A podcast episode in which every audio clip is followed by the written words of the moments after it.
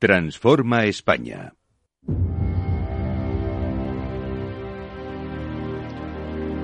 Las nueve de la noche, una hora menos, en las Islas Canarias, en la sintonía de Capital Radio, continuamos con nuestros debates Transforma España de la mano de Eduardo Serra y de Julián García Vargas, analizando un poquito todo lo que ha pasado y lo que puede pasar en el futuro en esta legislatura que inicia. ¿Ibas a decir, Eduardo? Sí, iba a decir que me parece que lo básico es como si estuviéramos hablando de pesos físicos. Lo que tiene más peso es que la sociedad española es una sociedad moderada. Luego, si el gobierno quiere acertar con los votantes, con la sociedad española, tiene que ser moderado. Es verdad que el discurso de investidura no ha sido muy moderado con lo del muro y tal, pues puede ser, pero recuerdo que Tierno decía que los programas electorales están hechos para no cumplirlos. De alguna manera, el discurso de la investidura es el último discurso electoral. Ahora ya hay que empezar a gobernar. Ya es, mire usted, estamos en otro campo de juego. No siga usted con los TIC de antes, que a lo mejor les fueron útiles, pero que ahora ya no lo van a ser.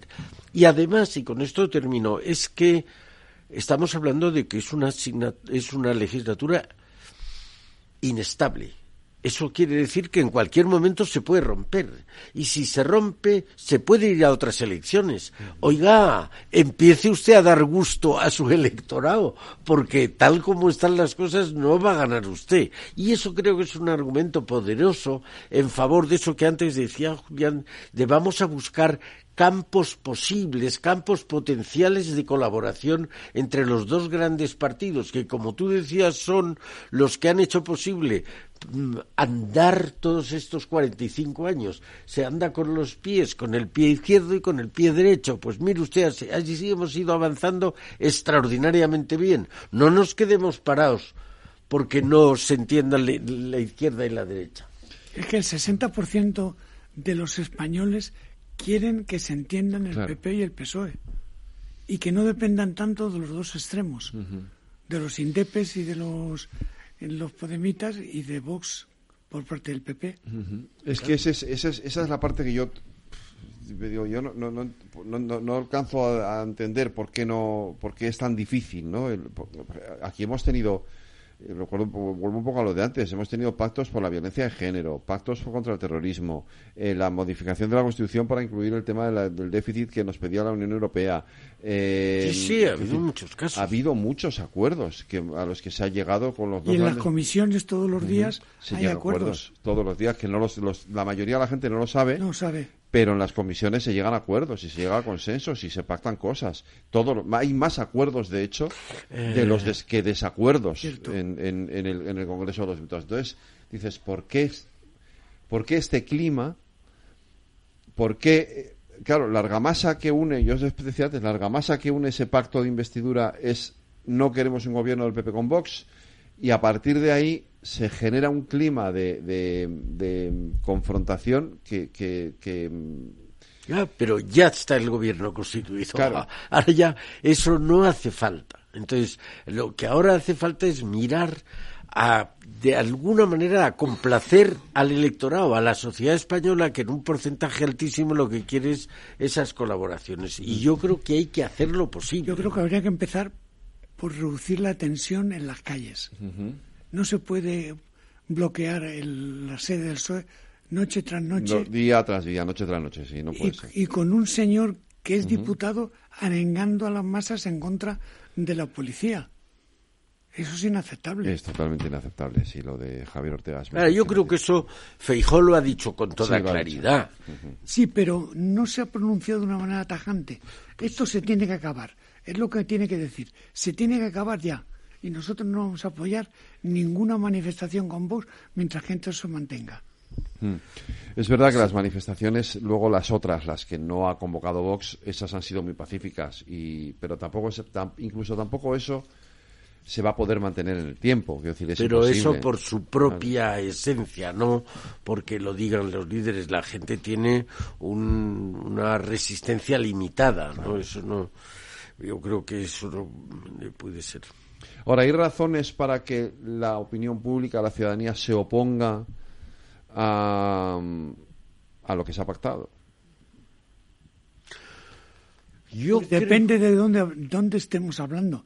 Porque en Cataluña, en Cataluña, claro. lo que puede haber es un partido, un, un, PSC mayoritario en la primavera próxima. Y eso sería un cambio radical. Y eso justificaría en parte lo que se ha hecho. Pero a cambio se ha roto el resto de España. Bueno, pero eso sería ya una solución. Quiero decir, si efectivamente el PSC gobierna incluso, hay quien lo dice, con el apoyo del PP, haría cambiar radicalmente las cosas. Hombre, rompería la, la justificación que han dado los independentistas en favor de una solución unilateral. Y eso ya sería el acabar con una matraca que lleva 12 años encima de la mesa. ¿eh? Claro, eso rompería esta intención, esta intención permanente de la unilateralidad con la que siguen amenazando, ¿no? Eso se acabaría ahí. Que yo creo que eso ha sido claro. lo peor de los acuerdos de la amnistía, el no pedir a cambio el que se acabara con esa reivindicación, o por lo menos durante un periodo no la sacaran a relucir y no siguieran con el raca-raca que nos tiene aburrido ya a todos, ¿no? Sí. De alguna manera, cuando se dieron los indultos, hace ya en la pasada legislatura, cuando se dieron, se, la crítica que más sobresalió fue decir, hombre, haber pedido algo a cambio. Por ejemplo, el, que no lo vuelvan a hacer. Pero habían dicho exactamente lo contrario, lo volveremos, lo volveremos a hacer. Yo creo que eh, esta inicio de legislatura, si lo miramos desde el otro lado, de es el fin de un periodo electoral. Ahora vamos a gobernar y vamos a cambiar el chip que teníamos de radicalización, de confrontación, de homogeneización en los polos por el chip de colaboración, que es lo que toca porque es lo que le gusta al electorado, según demuestran todas las encuestas. Y va a haber un tema muy importante en esta dirección, en favor de una política territorial Pero se iba a preguntar por esto, sí que es la, financiación de las comunidades autónomas, que lleva muchos años retrasada y que hay que abordarla. Y que hay que abordarla en un clima muy difícil, porque tenemos una posición bastante incómoda frente a la Unión Europea por el, por el déficit. Y entonces vamos a tener que negociar la financiación de las comunidades autónomas a la baja, porque ya no vamos a ver los ingresos tan fáciles que ha habido durante estos años. Y eso va a obligar a muchos acuerdos más o menos explícitos también. y a lo mejor acuerdos parciales, que siempre son más fáciles que uno total. Pero sí, pero es una, pero, eso ahí tiene una negociación, gobierno tiene una negociación dura, porque eh, claro, la situación en esta legislatura con respecto a la anterior ha cambiado eh, eh, radicalmente. Es decir, la, pasada legislatura, también teniendo que apoyarse en otros partidos, eh, Sánchez era el más votado y, el PP tenía 88 escaños. Eh, no, no, no tenía minoría también en el Senado y tenía tres o cuatro comunidades autónomas. Ahora tiene 12 comunidades autónomas, mayoría absoluta en la Cámara Territorial, que es el Senado, y, y 137 escaños en el Congreso. Entonces, eh, la situación es, no es la misma. Es decir, y, y el PSOE tiene que ser consciente de que en algún momento, entiendo yo, tiene que también contribuir a rebajar esa tensión, porque si no va a ser imposible llegar a. O sea, el modelo territorial hay que, hay que, hay que ponerlo sobre la mesa. Sí o sí. Sobre todo la parte financiera. Claro. Hay que hacer la financiación autonómica. Es que llevamos 10 años sin hacer una reforma de la financiación autonómica. El FLA era un, era, era un parche. Pero es un parche.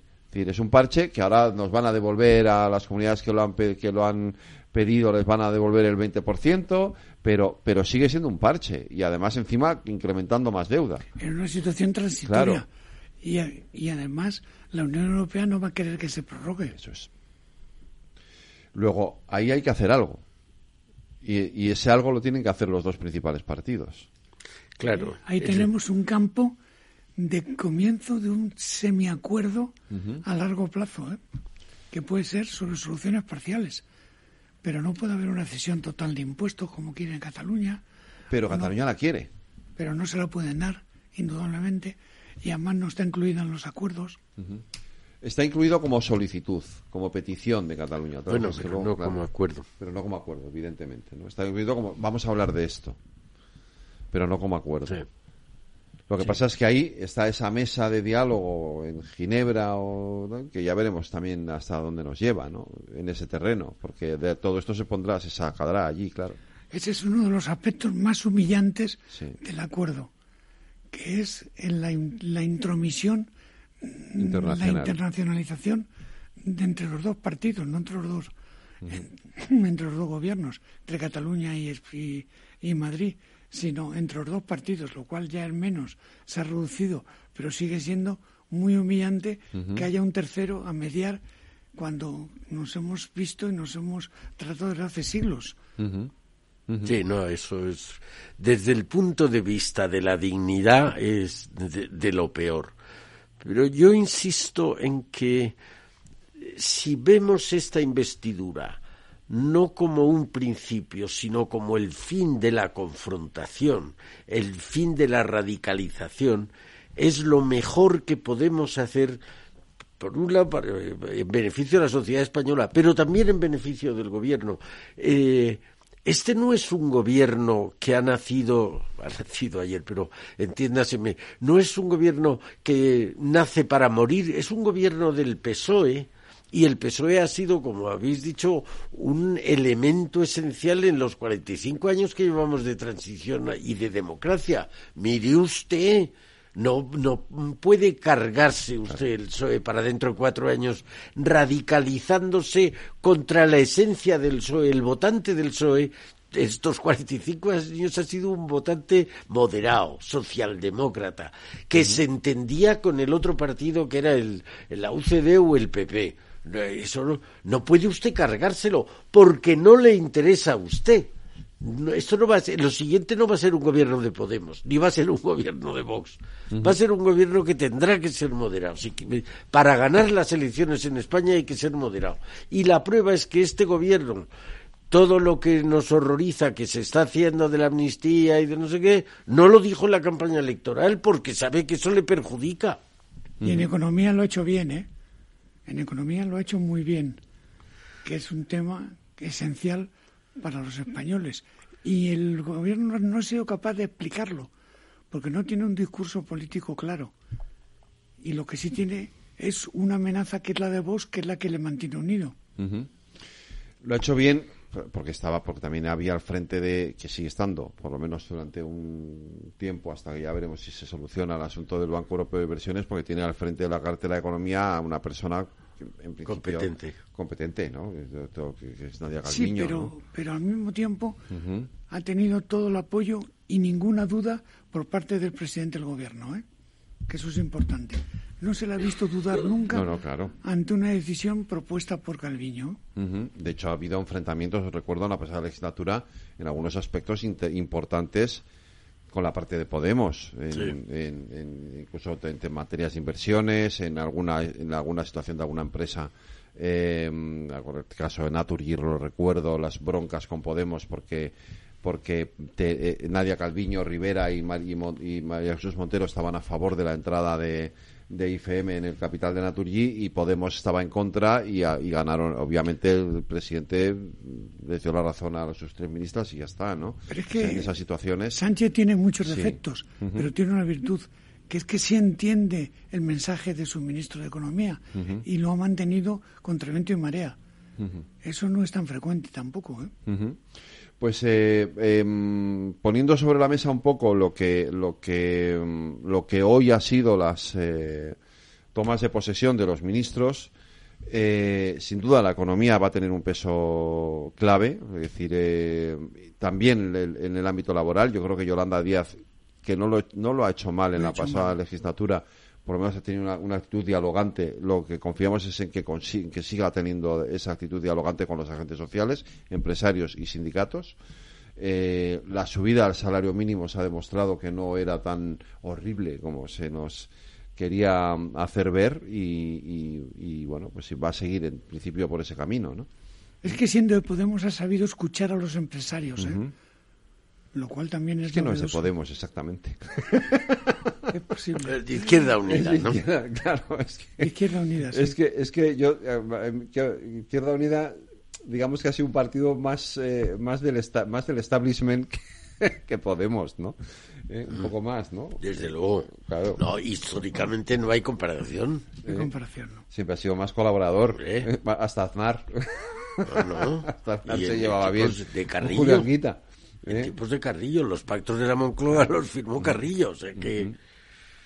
Entonces, en, en- en- principio entiendo que el entendimiento, que, tienen más capacidad de diálogo y más capacidad de llegar a acuerdos de lo que podía tener Podemos, ¿no? Que, bueno, ya están fuera y, poco más se puede esperar de ellos que, sigan poniendo palos en las ruedas.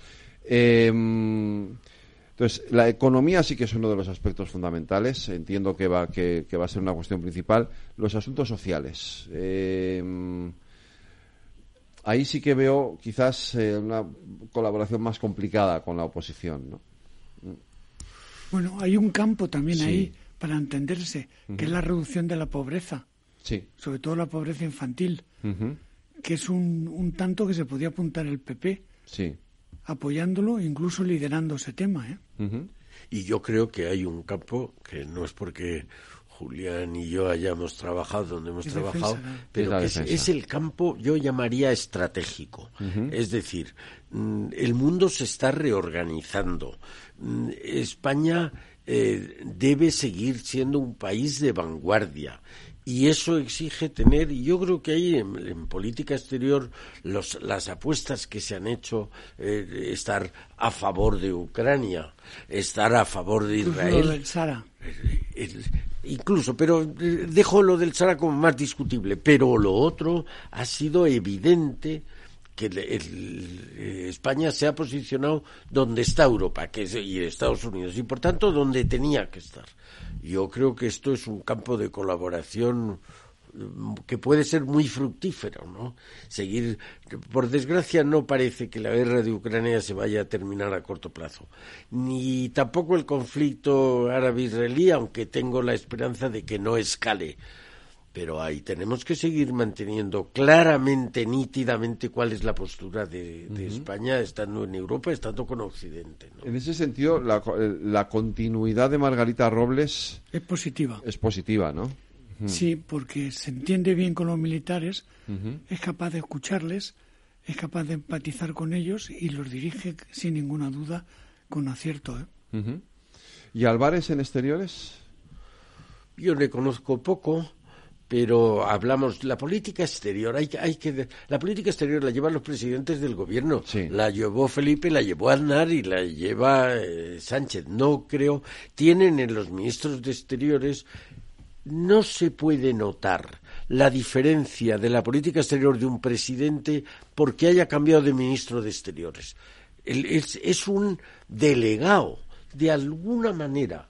Las, los textos legales nuestros dicen que el ministro de Defensa, por delegación del presidente del gobierno, porque la- las políticas de Estado, sustancialmente exteriores y defensa las lleva personalmente y esto ha pasado siempre el presidente del gobierno y yo creo que eh, ese a mí me parece el campo más junto con el económico el campo más fructífero para poder encontrar. Margarita ha hecho una cosa muy importante Sí. y es conseguir un aumento del presupuesto para defensa Sí. sustancial, que tiene unas repercusiones muy positivas en la industria también. Es verdad que eso venía también muy condicionado por, por, por todo lo que estaba pasando con la guerra de Ucrania y la necesidad de incrementar los presupuestos de defensa, pero, pero, eso ha sido pero se ha gracias al apoyo Sí, sí. también del presidente. Yo creo que es básicamente el, el apoyo que lo están implementando bien, pero ha sido el impulso, ha sido del presidente. No me cabe duda que si no hubiera habido ese impulso, lo que decíais antes de cómo ha respaldado, que es verdad, y yo lo viví con Aznar igual, cómo los presidentes del gobierno respaldan al ministro de Economía, porque sabes lo que se juega aquí en ese respaldo a la ministra de Defensa no ha sido en perjuicio de la ministra de Economía. Es decir, que ha, ha ido bien el apoyo a la ministra de Economía en todo y la ministra de Economía, que tiene que ser la responsable de los ahorros, ha aceptado sin una sola palabra en contra un incremento sustancial del gasto en defensa. que está muy relacionado con la reindustrialización de España también.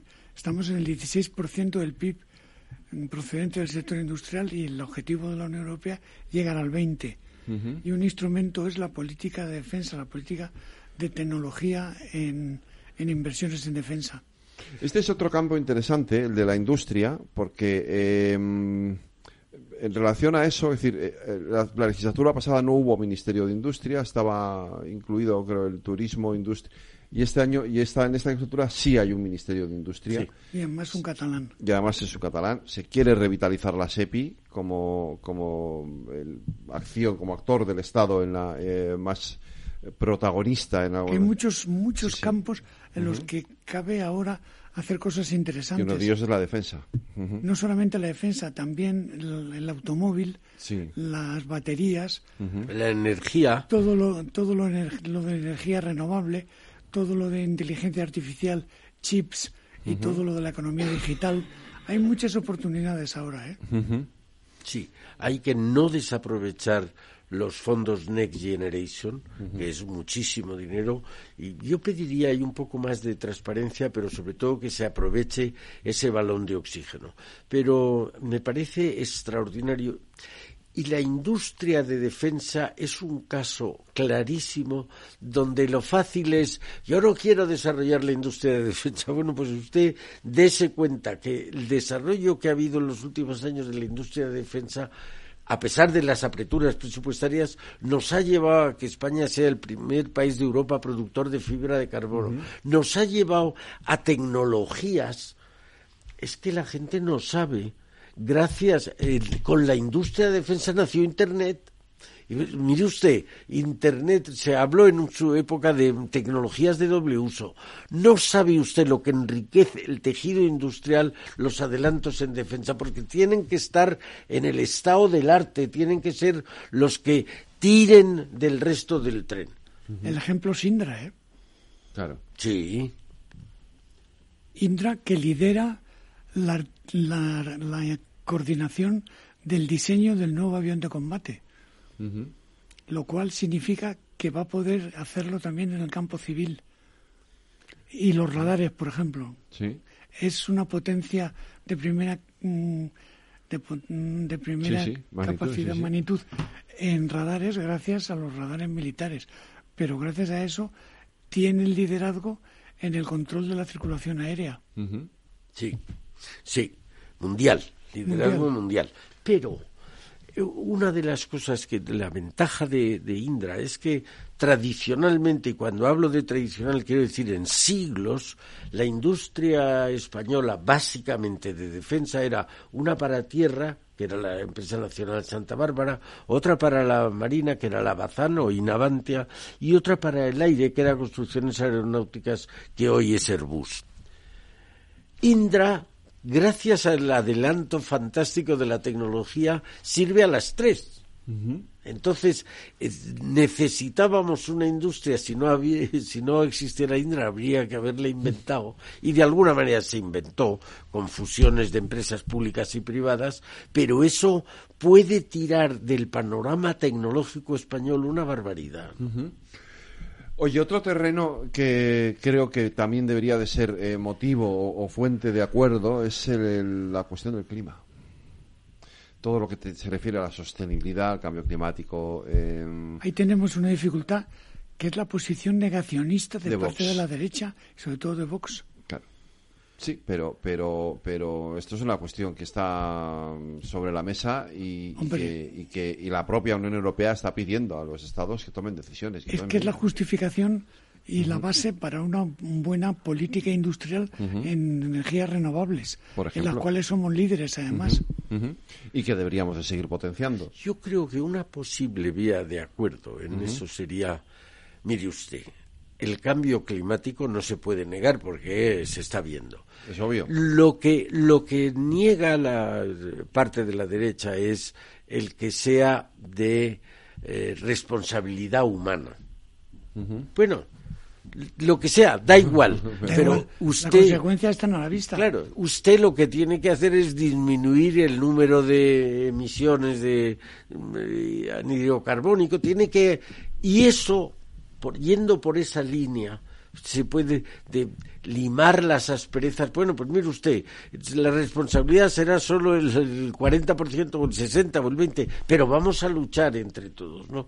Yo creo que ahí hay una eh, un residuo antiglobalización que lo hemos visto primero se vio en Francia luego y es em, los mandatos del, del año 30 las, los fines los objetivos del desarrollo tal negar eso porque parece que viene de algún poder extraño y ajeno. ¿no?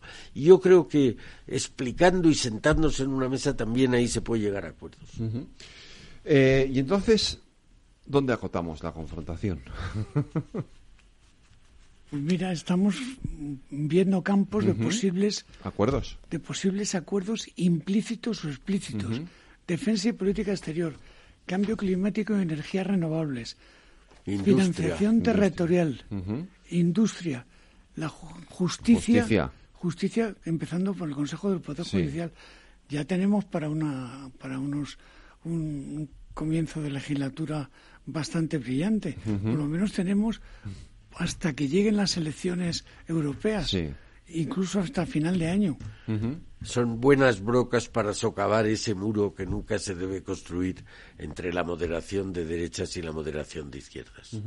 Hay un actor fundamental en todo esto que sigue siendo la Unión Europea. Es decir, em, eh, va, va, va, a jugar eh, entiendo que va a jugar un papel de, aglutinador. ¿no? Eh, yo, fíjate que yo, eh, yo tengo la sensación de que a lo mejor a veces eh, em, que pensamos demasiado en que la Unión Europea va a venir a, castigarnos o a reñirnos por determinadas cosas que hacemos y yo tengo la sensación de que la Unión Europea, más que eso, lo que va a buscar es los, los puntos de encuentro y no, lo, y, no y no los puntos de desencuentro. ¿no? No le interesa, tener, países inmensos en discordia. Claro. No, no le interesa claramente. Lo digo porque, porque yo no si sé una vez tiene que regañar porque nos excedemos en el déficit o porque no respetamos la independencia del Poder Judicial, lo hará, pero no va a ser eh, la línea de actuación. Digo porque, por ejemplo, con el tema de la amnistía y volviendo al, inicio, ya quien está esperando a que sea la Unión Europea la que al final se lleve por delante la ley de amnistía. La ley de amnistía no se la va a llevar por delante la Unión Europea por mucho que algunos estén rezando para que eso ocurra. No, es que es un tema más tan delicado que va a evitar entrar en él. Va a evitar entrar en él, evidentemente. Yo estoy, yo estoy totalmente de acuerdo con eso. Yo ¿eh? creo que lo que le preocupa de verdad a la Unión Europea es la independencia del poder. El tema de la UFAR, a lo mejor ahí sí que puede tomar, puede decir algo más, ¿no? Por supuesto que sí. Ahí sí, ahí a lo mejor sí que la Unión Europea puede mostrarse un poco más en más eh, no dura, pero sí más eh, cuidado, más tajante, sí, que no me sale la palabra. ¿no? y hay un campo también de acuerdo, que es la política territorial en, en, la, en el terreno de las competencias propias de las comunidades autónomas. Por ejemplo, las energías renovables son competencia, la instalación de los campos y todo esto es competencia de los gobiernos regionales. Hay muchas posibilidades de avanzar juntos. Eh, es otro campo, desde luego. De manera que hemos visto muchas posibilidades para esta legislatura que al final todas coadyuven a mejorar el clima. El pues clima político, no el clima No, no, no, el otro ojalá y sobre también. todo acabar cuanto antes con el clima de, la calle. Con el clima de la, calle. Eso hay que evitarlo ya. Es que mira, a mí hay una cosa que me pone eh, muy nervioso, ¿no? Esto, esta, este, este, mm, esto de si estás en contra de la amnistía, eres un facha, ¿vale? Pero si no estás diciendo que el presidente del gobierno es un dictador y que esto es una dictadura y que hay que, eh, que hay que ponerle delante de un tribunal y que tiene que salir de España de un o que le tienes que pegar un tiro en la nuca. eres un mal patriota dices soy perdón a ver puedo estar puedo eh, estar no estar a favor de la amnistía y al mismo tiempo querer que el gobierno empiece a trabajar y que le vaya bien y que nos vaya bien a todos porque que decir esto es lo, que no es por eso el caso de muchas personas es mi caso, por ejemplo. El de la mayoría. Yo creo que es el caso de la mayoría, que lo que queremos es decir, bueno, ya, vamos a parar un poquito esto, por eso hemos empezado así ¿Eh? el programa, diciendo, oye, empezamos un tiempo nuevo, es una legislatura, vamos a ver cómo sacamos lo más positivo para España de todo, ¿no? Si estoy harto de que me etiqueten y me digan o esto o lo otro, digo, no, oye, que no, que es que ni esto ni lo otro, que a lo mejor quiero estar en el medio, no, quiero estar de un lado o del otro inevitablemente. Es que enfriar la calle a veces no es tan fácil, ¿eh? No, no, que se sigue calentando noche tras noche y saben los telediarios con Ferraz terminaremos teniendo un día un accidente. Un día pasar algo, sí, efectivamente. Y entonces ya que empezará el, el creciendo de la nueva etapa de tú más que yo y tú peor que yo. Julián García Vargas. Hemos tenido mucha suerte, no solo personalmente, sino en todo tipo, con que Alejo Vidal Cuadras haya salido bien parado sí, de su mal, Sí, sí, y bueno, eh, luego parece que efectivamente no tiene nada que ver con todo esto y que es otra cosa, pero claro, es otra cosa, eh, pero, pero, pero sí, sí. Pero hubiera sido un, punto de muy bien. Hay que agradecerlo. Eduardo Serra, muchas gracias. Y Julián, muchísimas gracias. Muchísimas gracias. Ha sido un verdadero placer teneros aquí. Gracias. Un abrazo. Cuidaros.